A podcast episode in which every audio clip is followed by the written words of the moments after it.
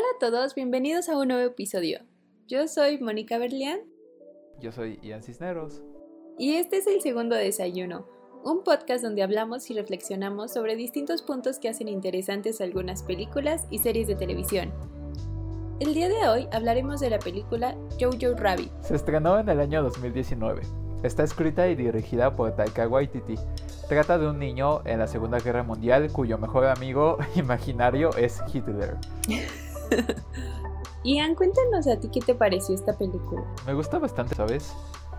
Creo que esta... Es que ya no me acuerdo bien cómo estuvo. Pero sé que al menos Parásitos... ¿Parásito? Parásitos. Parásitos. Son, ah, son varios, es plural. Son varios parásitos, ajá. Son varios parásitos, sí. Esa, es que creo que en inglés es Parasite. Bueno, no importa. Eh, la de Parásitos y la de Jojo Rabbit fueron de las últimas que vi en el cine. La de Parásitos la vimos juntos, pero esta yo la vi solo. Me gusta mucho, la verdad es que yo, y como es de costumbre, yo no tenía la menor idea de qué iba a tratar.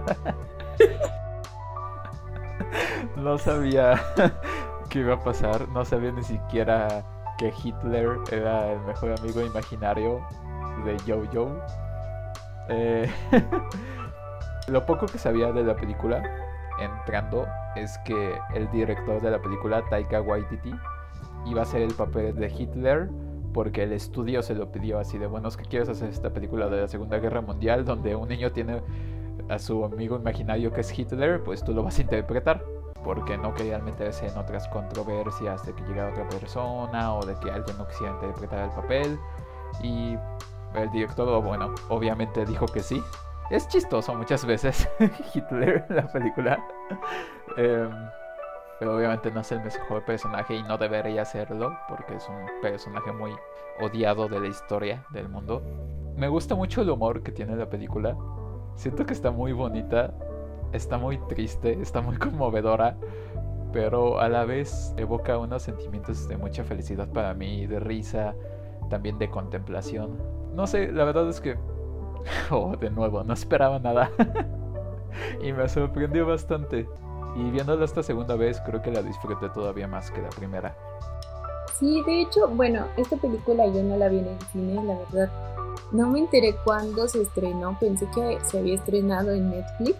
¿No se estrenó en Netflix?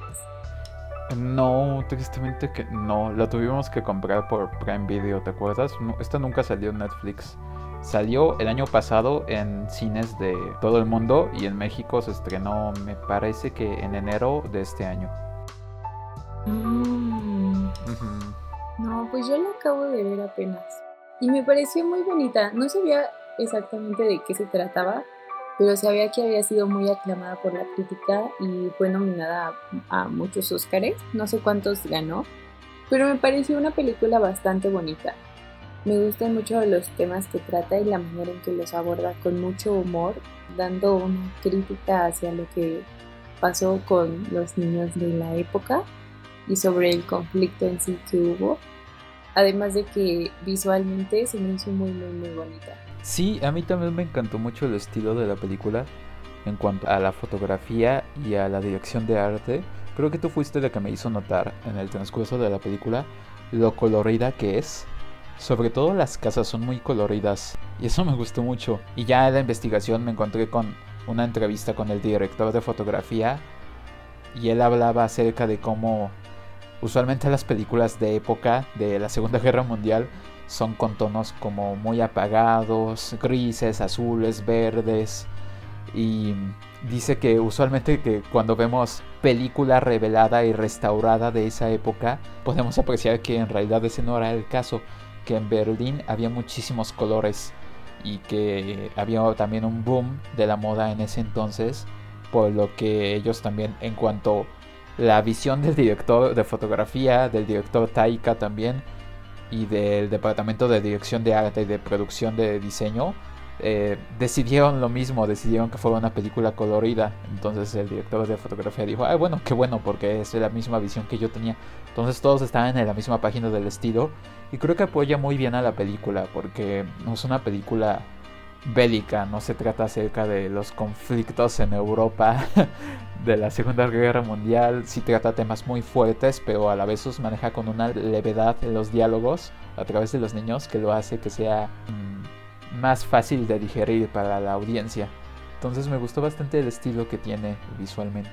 Sí, justamente, bueno, yo recuerdo varias películas que tratan igual de la Segunda Guerra Mundial y pues no recuerdo ninguna que tenga una estética así tan, pues, tan colorida, tan alegre. Y creo que también tiene que ver con que le querían dar estos tonos y esta estética, porque la película nos es contada a través de la visión de un niño. Cuando eres niño no ves las cosas feas y tristes y todo mal. Ves el mundo con otros ojos, con curiosidad, con alegría. Y pues si la película nos da cuenta de la perspectiva de un niño, no tendría sentido que estuviera en una estética más, más oscura, más sombría. Sí, me gusta que lo vemos desde la perspectiva de este niño. No sé, o sea, los niños son tan inocentes y encuentran una belleza en cosas a veces que uno no se imagina. Me recuerda, bueno, no se relaciona con esta película, pero me acuerdo de la de Ant-Man, en una parte donde el protagonista le regala a su hija un, un peluche de un conejito y está ah. horrendo. Entonces la niña le dice, está horrendo, me encanta. y siempre me acuerdo de esa escena, porque los niños son así, encuentran belleza y encuentran felicidad en las cosas que ya tal vez uno como adulto no haya. Y siento que esto se relaciona muy bien con los temas de la película Creo que es muy ingeniosa la manera en la que nos manejan la visión de Jojo sobre todo y de los niños que están entrenando con él en este campamento que se llama Hitler Jugend, donde vemos que ellos tienen una... Es como cuando eres niño y te cuentan acerca de el hada de los dientes o es que luego me sentí, es que qué tal que un niño lo escucha, pero no, esto no es apto para niños. O los Reyes Magos. Ah, o los Reyes Magos, o Santa Claus. Todas estas historias fantásticas que te crean alrededor de, pues, tradiciones mexicanas o universales, o tal vez misterios que uno no entiende como cuando es niño, como, ah, ¿por qué el cielo es azul? o ¿por qué el pasto es verde? Siempre hay explicaciones de los padres que te dan estas historias fantásticas que ya cuando uno crece se da cuenta que no tienen sentido, pero uno desde la perspectiva de los niños tiene sentido y se lo cree uno a los padres. Entonces ver toda la visión de la guerra desde la perspectiva de unos niños que son unos fanáticos de Hitler me gusta bastante. Y sabes que Mónica, eh, de las cosas que leí de la película, que de hecho me costó un poquito de trabajo encontrar, fue de que esta historia de Jojo Rabbit está basada en una novela que se llama Caging Skies. Es de Christine Lunens, creo que así se dice. Perdonen si, si no lo estoy pronunciando correctamente. Es un libro más o menos reciente, al menos de esta última década, eh, donde, y también el director lo ha dicho, que está basado en esa obra, y salen todos esos personajes que salen en la película, a excepción del personaje imaginario de Hitler. lo cual es lo que hace esta película todavía más dinámica e interesante. Y me gusta, pero a la vez, o sea, él dice que está basada en esa obra, pero la verdad es que está basado como de una manera muy por encimita. Porque sí son los mismos personajes y algunas de las situaciones que al menos yo leí que pasan en la novela. Eh, algunas sí pasan en, en la película y algunas no pero el tono de la novela es mucho más oscuro que la película.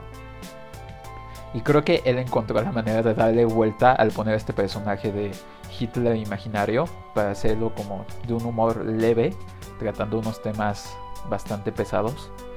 Y bueno, en la comparación que encontré acerca de las dos obras, fue de que mm, si está el personaje de Jojo o está el personaje de Elsa, y la manera en la que manejan esto bueno, esto es como parte de la historia del libro, no estoy diciendo nada de la historia de la película en sí. Elsa es, una judía que está siendo protegida por la mamá de Jojo en su casa. No solo está la mamá, sino en la película de Jojo Rabbit vemos que el papá está en la guerra y nadie sabe nada de él. Y son los únicos familiares con los que vive Jojo, bueno, con su mamá en la película. Y en el libro encontramos que vive con su mamá, con su papá y con su abuela. Entonces su familia, su, tanto su papá como su mamá están protegiendo a esta niña judía. Pasan unas situaciones muy trágicas en el libro, por lo que algo le pasa a sus papás. Y Joe resiente a Elsa, a pesar de que tiene una relación de amistad con ella. Entonces a través del libro él tiene sentimientos encontrados porque la quiere y aparte tiene deseo por ella porque está en su etapa adolescente y no tiene contacto con muchas personas. Y ya ves que en la película vemos que Joe Joe, justo al principio de la película, eh, explota una, una granada. y es muy gracioso la película y te dicen, ay, parece un cuadro de Picasso y cosas chistosas. Pero en el libro. sí, es cierto. Sí. Pero en el libro él queda desfigurado de rostro y le amputan parcialmente un brazo. O sea, ahí de verdad queda mal. Como sería más realista que lo hubiera pasado a Yo-Yo. en, en la película. Sí. Entonces él no tiene amigos, no tiene contacto con el mundo exterior y tiene una relación con Elsa donde la odia, pero al mismo tiempo le importa a ella porque es la única persona con la que puede convivir, aparte de su abuela. Entonces cuando acaba la guerra, le miente acerca de, de quién ganó la guerra. Y esa mentira dura durante años. Tanto así de que la abuela fallece y Jojo y Elsa se quedan a vivir en esa casa, luego se mudan a otra casa, pero siempre con la mentira de que Alemania ganó la guerra ella no sabe y se pelean y tienen muchísimas discusiones, su relación está pésima a través del libro. Y Joe al final le cuenta a Elsa que todo fue una mentira, que en realidad en ese entonces cuando de pronto ganaron la guerra y Elsa se va de, la casa y ya no regresa y ahí termina el libro. Entonces, es, es, sí, es una historia muy triste que no, no se relacionan casi nada con el libro. Sí son los mismos personajes y una que otra situación son similares.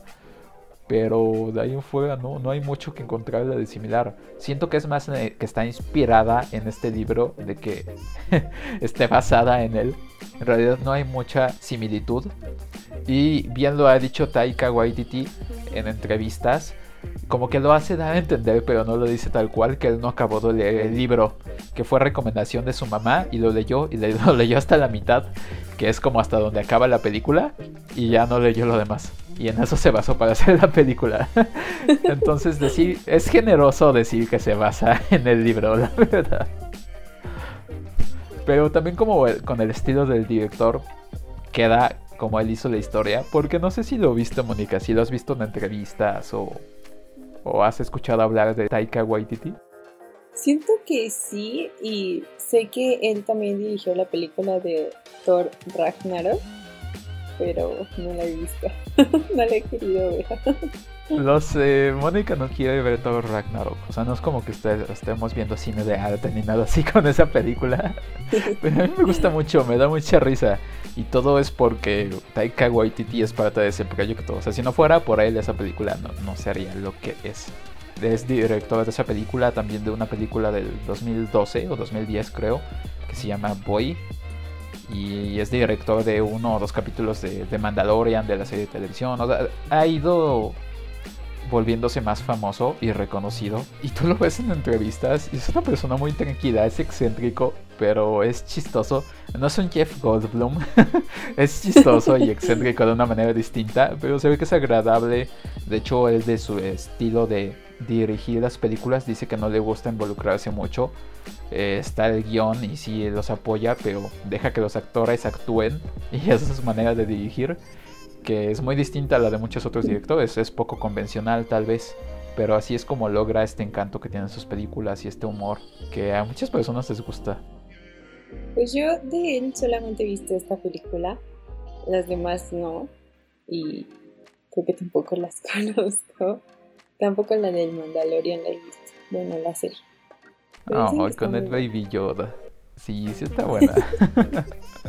el, baby, el Baby Yoda es el mejor ya acabé la primera temporada La segunda todavía me falta. Pero la segunda hay algunos capítulos que dicen que no están tan buenos. Y además ya me arruinaron algunas cosas. O sea, de repente me meto a Twitter y me salen spoilers del Mandalorian. Pero si nadie avisa que es spoiler, así como, ah, qué chido que pasa esto y se muere Darth Vader. o sea, bueno, eso no pasa, ¿no? Pero es como si me dijeran eso y nunca hubiera visto las Star Wars. Es así como, pues es que ¿por qué lo dices así? Pues avísame. Y ya me aventé así varios spoilers, entonces no la he querido ver, pero sí, sí la voy a ver próximamente. Ya les contaré qué tal está. Ay, sí, yo sí la quiero ver. Sí, hay que verla. Soy capaz de verla otra vez. Ya ves que soy fan de ver cosas varias veces. como cuando te quería hacer ver Spider-Man, la de Spider-Verse. Y yo ya la había visto como cuatro veces en el cine. y no la vimos. Terminamos viendo la de Gaspar Noé, ¿cómo se llama? Ay, siempre se me, olvida. ¿Éxtasis? No, sé, siempre decimos éxtasis, pero no se llama éxtasis. sí, la de Gaspar Noé. A ver. Clímax.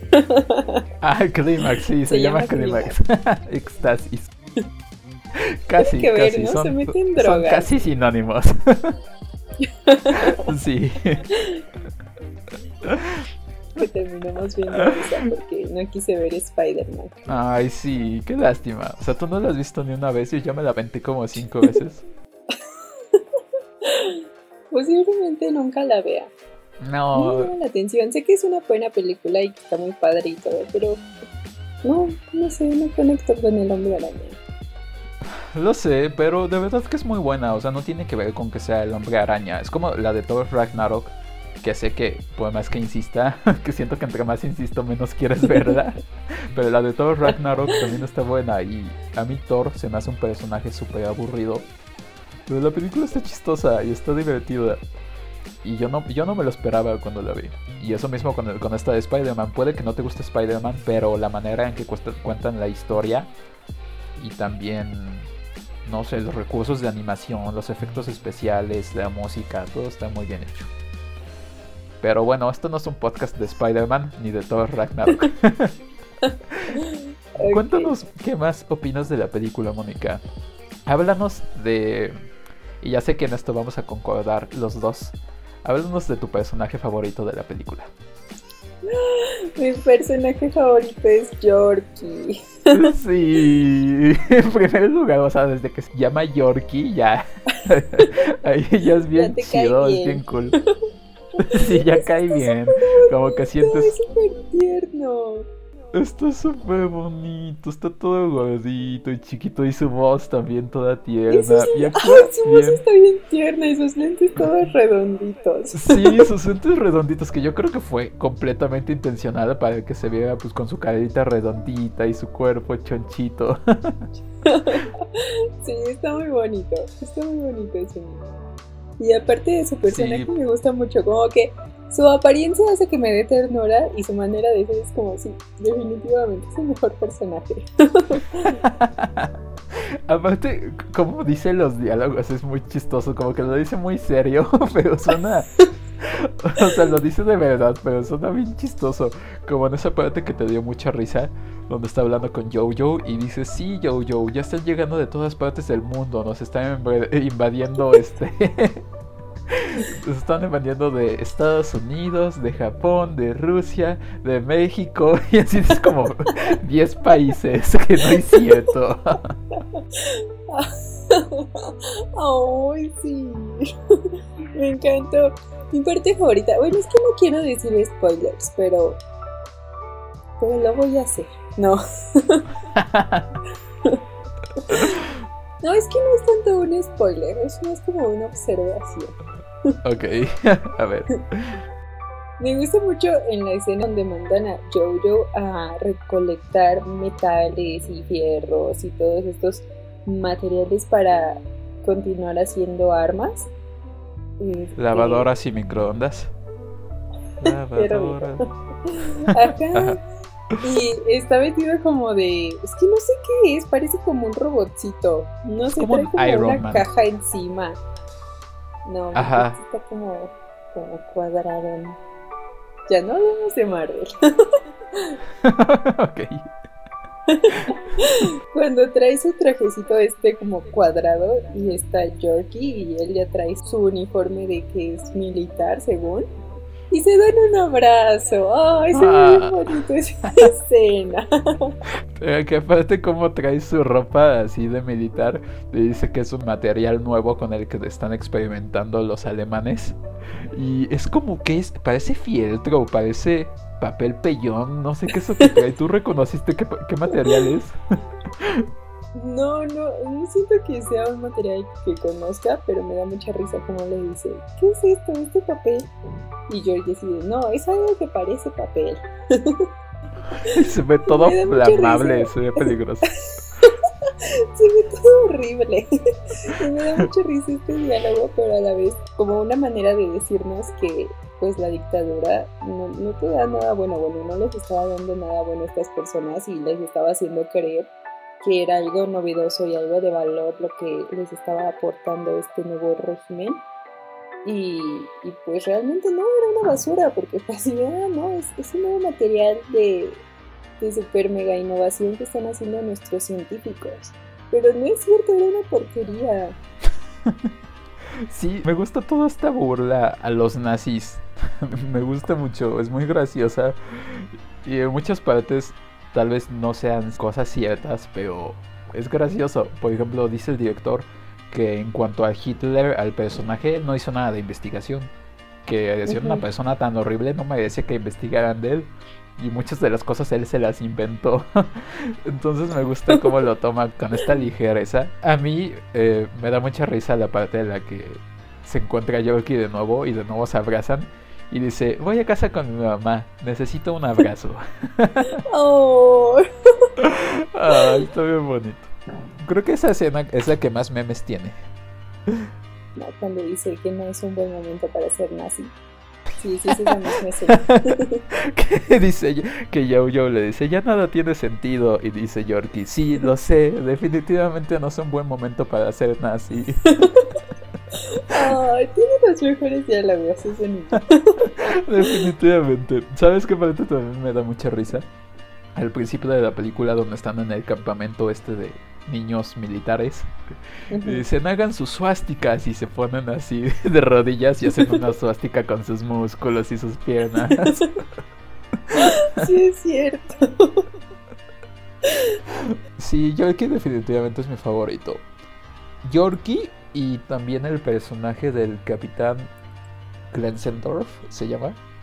No sé, empieza con K y yo le puse el Capitán K.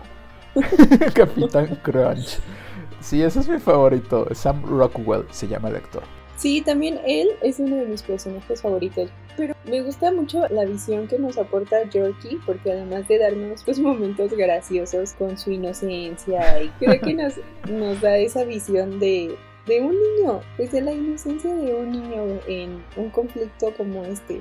Y hay una parte donde dice que no entiende por qué hay tanto conflicto si él vio a los judíos, bueno, alcanzó a ver a unos que capturaron y que se veían como ellos. Pues así, no, no entiendo cuál es el problema. O sea, todo el tiempo les dicen que tienen que colmillos y que parecen murciélagos, que son así monstruos.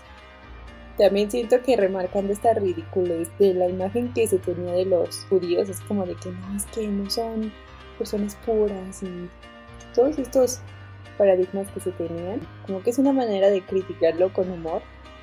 Y la visión que nos da Yorkie es, pues sí, un niño. O sea, no entiende por qué está ahí, no entiende por qué está pasando esto. O sea, no, como que ya no encuentra el sentido de por qué están ahí si están peleando contra otras personas a las cuales no le ve ningún problema. Y pues eso está súper bien porque así son los niños. O sea, no, no, no deberíamos inculcarles el odio hacia ninguna otras personas solo por ser diferentes cuando pues aquí vemos que realmente no lo son, cuando no lo eran.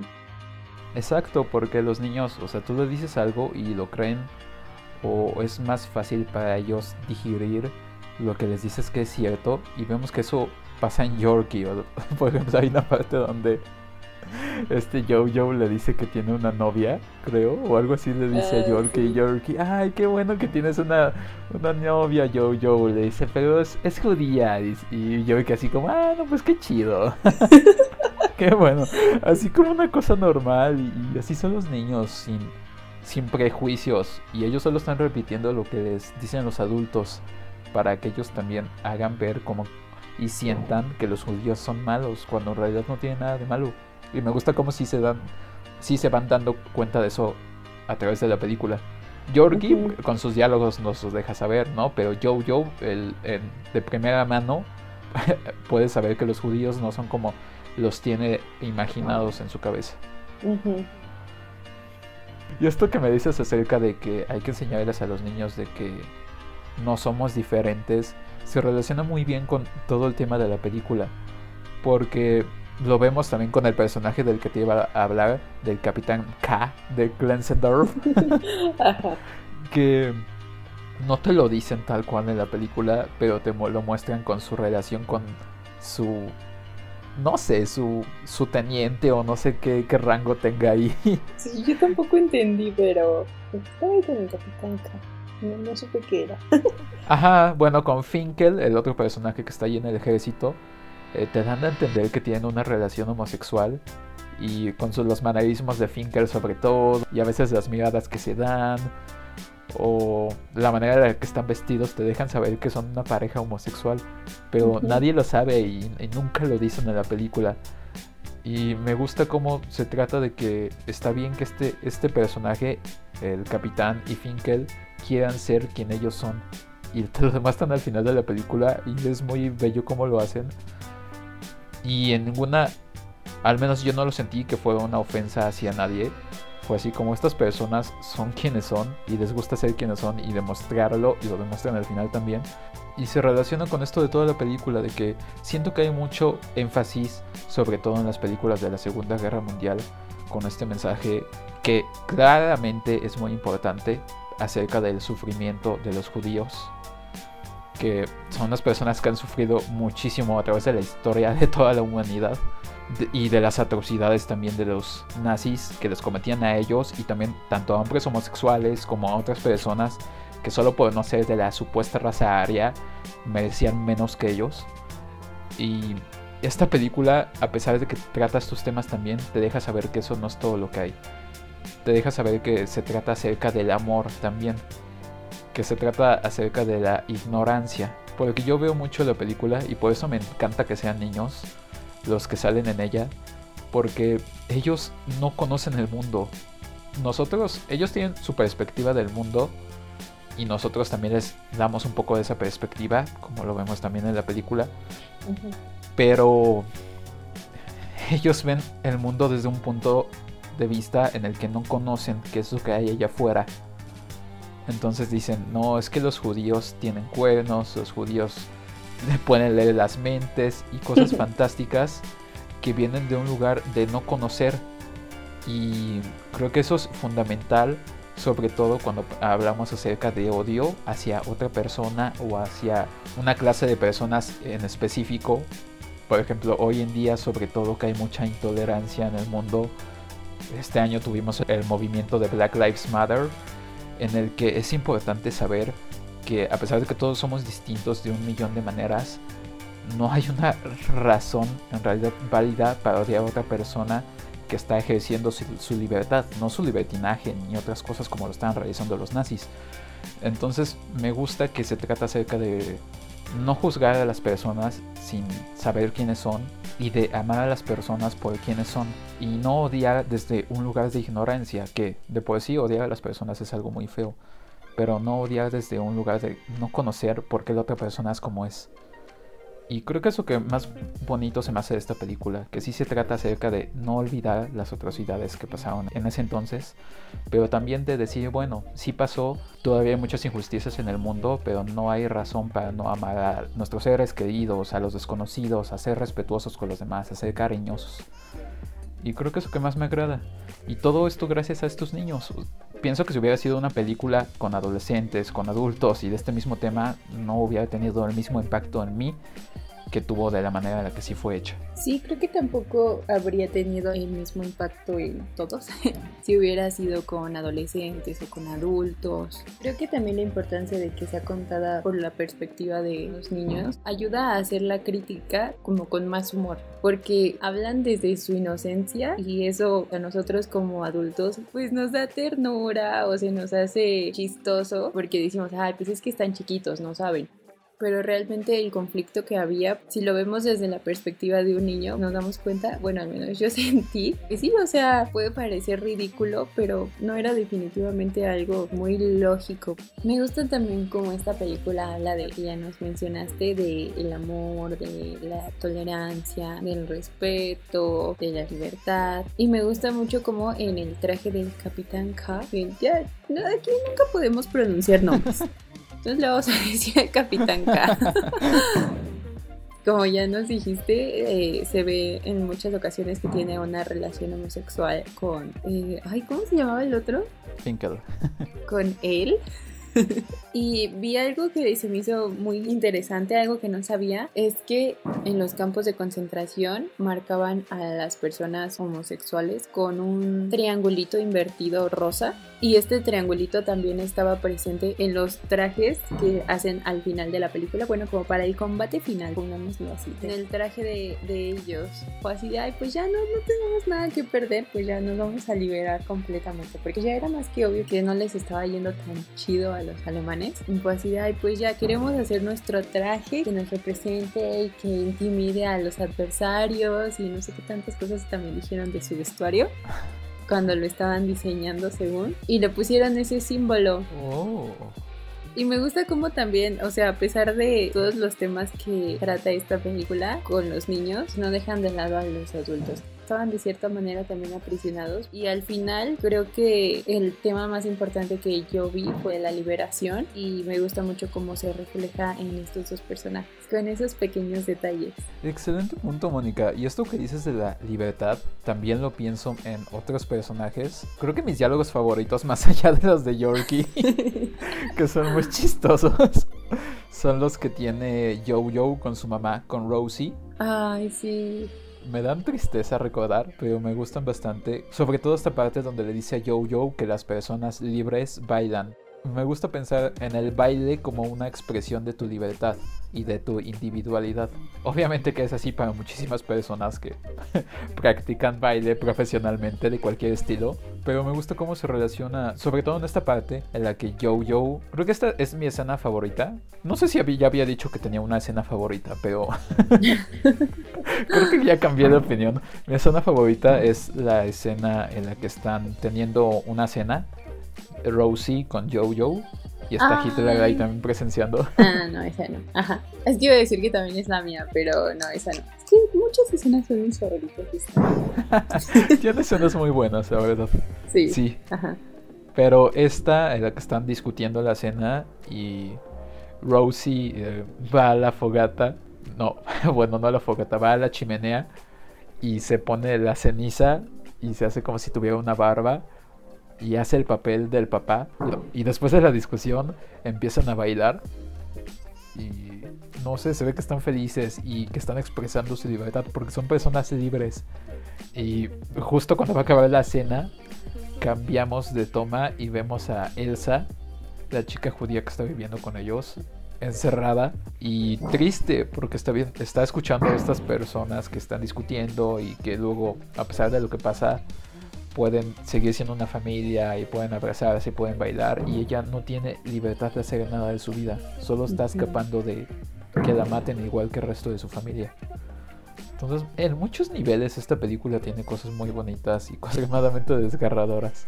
Sí, creo que es una película muy conmovedora, pero no de esas que te hacen llorar y que pasan cosas súper feas y todo el tiempo te rompen el corazón y te dejan muy triste, sino más bien es como que te hace apreciar algunos momentos y te hace empatizar mucho con los personajes.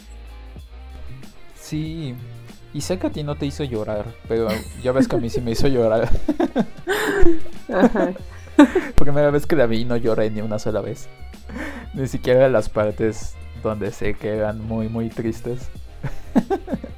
y la vimos esta vez y hasta los diálogos, casi casi hasta los diálogos de Yorkie me ponía a llorar.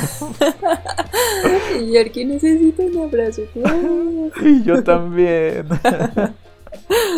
sí, me pasó como para quienes han visto Parks and Recreation, bueno, Mónica ya la ha visto, como esa escena en la que esta Leslie está dando un discurso bien conmovedor de que ya los van a correr de, del departamento y que es su último intento y que tienen que hacer este festival del cultivo y les explica a Chris y al otro personaje de por qué lo quieren hacer y necesitan esa oportunidad.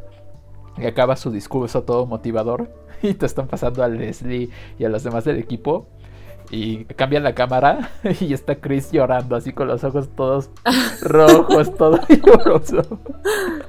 Y así me sentí cuando lo acabamos de ver y viste que yo estaba llorando.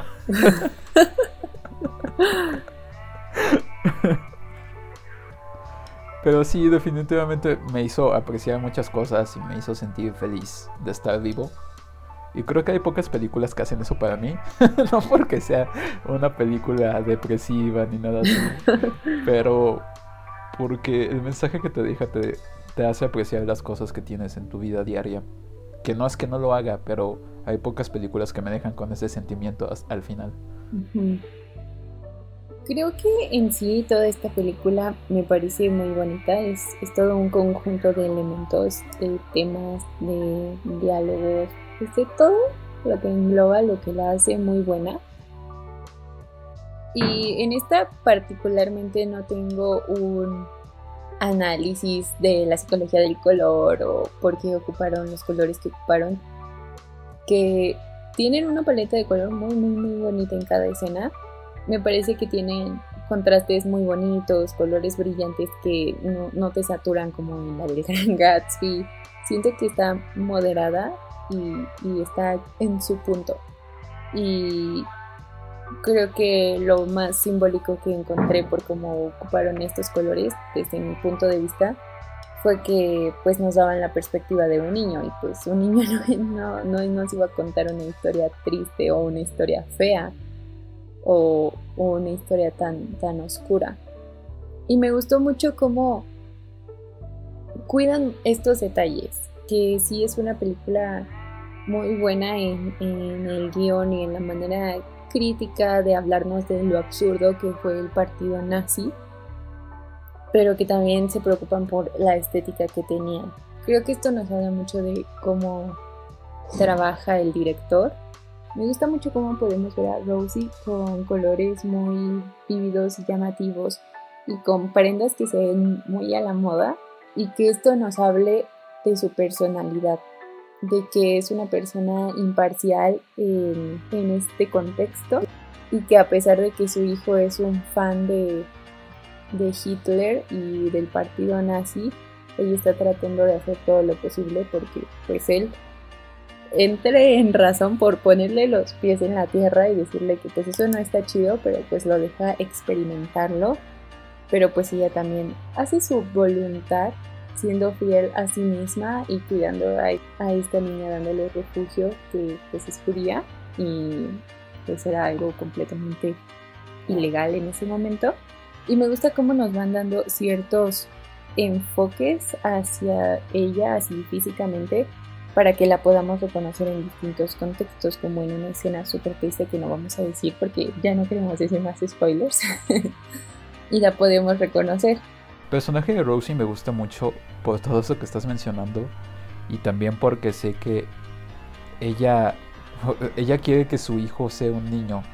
A pesar de toda la situación que hay en el país en el que están viviendo quiere que su hijo pueda vivir su infancia y deje atrás las pláticas y el fanatismo por Hitler quiero decir las pláticas de política y el fanatismo y sea un niño y se exprese en su propia individualidad como ella que es un adulto ya no puede hacer porque tiene otras responsabilidades consigo misma, con su familia, con su país, con esta niña judía que está cuidando. Y, eso me, agrada mucho, Mónica, que esta película, a diferencia de otras, por ejemplo, de Lady Bird, de, de la que hablamos casi al principio de nuestro podcast, es de que esta no es una historia acerca de madurez emocional del personaje. En, en, cierta forma sí, pero se trata de... Me refiero, al menos en cuanto a crecimiento del personaje, no se trata de que el niño se vuelva más sabio al final, sino de que se trata de que el niño sea un niño y ame a las personas y sea libre y sea feliz y viva su vida como debe ser, más allá de los juicios que están imponiendo sobre él otras personas y los ideales que están imponiendo sobre él. Y esto me gusta mucho, no se trata de que al final Jojo ya sea el, adulto y, vaya a cuidar a la familia. Él sigue siendo un niño y me agrada bastante esto. Y como dices, toda la película está tan bien hecho y me gustan esas películas en las que no tengo que pensar tanto acerca de cada elemento por separado. Que bien se puede hacer, pero si contrastamos, por ejemplo, esta película con una película de Christopher Nolan, Nolan tiene mucha complejidad en muchos sentidos en sus películas, sobre todo en sus guiones, que a muchas personas no les gusta. Pero tanto esas películas tienen valor como las que son de este estilo, en el que como Lady Bird, que yo siento que de las que hemos visto es la que más se asemeja en cuanto a su simpleza, de que los elementos están ahí y si forman un, un conjunto y hacen un buen conjunto, ninguno está fuera de lugar. Aquí yo quiero hacer un paréntesis así rapidísimo, que no sé si se vaya a alcanzar a escuchar como unos golpes muy fuertes, unas bombas, unas explosiones. Y es que estamos grabando esto el 12 de diciembre, que es Día de la Virgen. No sé si se escucha que estén tronando cohetes y, se vaya a escuchar así como que afuera de mi casa está pasando algo súper horrible y se está palaceando, no. Creo que también ayuda el contexto de la guerra, que se escuchen las explosiones. Es parte de la ambientación del episodio. sí. bueno, ahora sí, puedes continuar contigo. Ah, eso es todo. solo quería decir que me gusta la simpleza que tiene, pero porque los elementos hacen un buen conjunto y no es... Siempre recuerdo cada vez que grabamos podcast, el primer capítulo, el primer episodio que hicimos de Memento, lo compleja que es esa película en cuanto al diálogo, en cuanto a la edición de la película, en cuanto a los personajes. y estas otras películas de las que hemos hablado son complejas, pero en otro nivel distinto, donde no es necesario sobreanalizar nada. Ajá, de una manera diferente. Sí, y me gustan las dos, pero me gusta cuando son películas así. Es como. Es como un caldo de pollo para tu alma. como que es, es algo más tranquilo que te reconforta y que, aunque te hace sentir sentimientos tristes, mm, es bonito. un caldo de pollo. Yo hubiera dicho un abrazo. Pero está bien. También un abrazo. Si, si, me haces un caldito de pollo es como si me estuvieras abrazando. sí, sí es. sí, es como de esas películas que te hacen reír y llorar. Pero esta creo que por la carga crítica hacia este conflicto, también te da mucho de qué pensar. Y te da la posibilidad de analizarlo de, desde otra perspectiva no tal cual desde la perspectiva de un niño, pero desde la perspectiva de qué tan ridículo pudo llegar a haber sido, de qué tan absurdo fue, no el conflicto en sí, porque pues fue muy horrible, sino como esta ideología nazi. Exacto.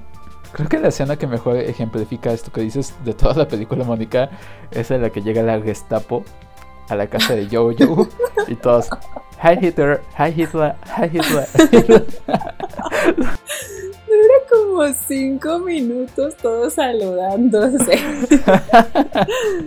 sí, Me, encanta esa parte, me da mucha risa. Pero así de ridículo era todos estos protocolos y estos saludos y esta ideología de los nazis. Sí, no es como esas películas que te hacen reír y llorar como la de Amigos o la de Green Book. Que, ah, ay, no, esas, ay, no. Siento muy bonito cuando las veo, me gustan mucho, pero, pero me conmueven de una manera distinta. Igual a mí. Hay que hacer podcast de esa. Esas dos nos gustan mucho a los dos. Es que no las quiero ver otra vez. me, da, me, da, muchas ganas de llorar. No, es que ajá. me hace llorar, pero así como de, ay, es que no puede ser tan bonito. O sea, como que me, me- Es como una. No sé. Como. Es, es que iba a decir también como La La Land, como el final de La La Land, pero no, es, ese, es un, ese es un sentimiento agridulce. Sí. Y estos son más como en un momento te hace sentir muy bonito, luego como que te angustia un poquito y luego regresas a sentirte feliz y es como, oh, es como un paseo por todas estas emociones, pero como que en cada una te quedas un momento, no, no es como que la atraviesas así nada más, no como que te pega, bueno, a mí sí. Pero está bien, podemos volverlas, bueno, puedo volverlas a ver si quieren que hagamos podcast de estas películas. Sí, ojalá digan que sí. Todo lo que estás diciendo me hace mucho pensar que, que este sube baja de, emociones de est- este camino de toda la película me recuerda al mensaje final de la película que, o sea, obviamente no lo estoy citando correctamente, pero ponen esta cita del autor de Rilke donde dice que ningún sufrimiento es eterno, que todo es pasajero. y se me hace tan bonito porque es cierto, vemos a estos personajes sufrir a través de la película y aún así termina de una manera positiva. Y me gusta pensar en eso porque es cierto, la vida tiene sus partes altas y sus partes bajas y es un conjunto de todo esto, pero a pesar de lo mal que te puedas sentir por una situación, esa no va a estar así toda tu vida. Y afortunadamente, esto de la Segunda Guerra Mundial, a pesar de todos los años que duró, doloroso que fue para muchísimas personas, sobre todo para los judíos, se acabó. Y al menos vivimos en una época donde podemos decir eso pasó, no queremos que pase y hay que aceptarnos como somos y amar a los demás. Qué bonito. Sí, definitivamente. Pero, ¿sabes? Creo que también algo que pude notar de esta película fue que nos, nos acerca un poquito a una perspectiva desde los mismos alemanes eh, frente a este conflicto. O sea, vemos mucho las películas que se tratan de esto, pues cómo afectaron a los judíos y, todo desde su perspectiva.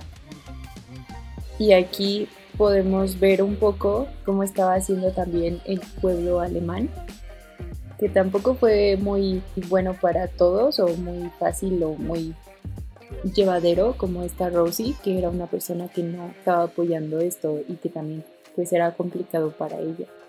No lo había pensado así, tienes razón, Mónica.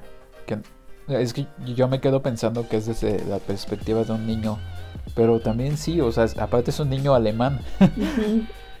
Y esa perspectiva de los alemanes, tienes toda la razón. Ah, y sabes qué otra cosa, Mónica, ya para terminar, amo el principio de la película en la que Jojo sale de su casa después de que Hitler le dice Heil me y que empiezan a gritar Heil Hitler, Heil Hitler. sí, es cierto. que sale corriendo de su casa y empieza esta canción de los Beatles que se llama I Want to Hold Your Hand. Pero creo que empieza, creo que está, iba a decir en ruso, pero no. está en alemán.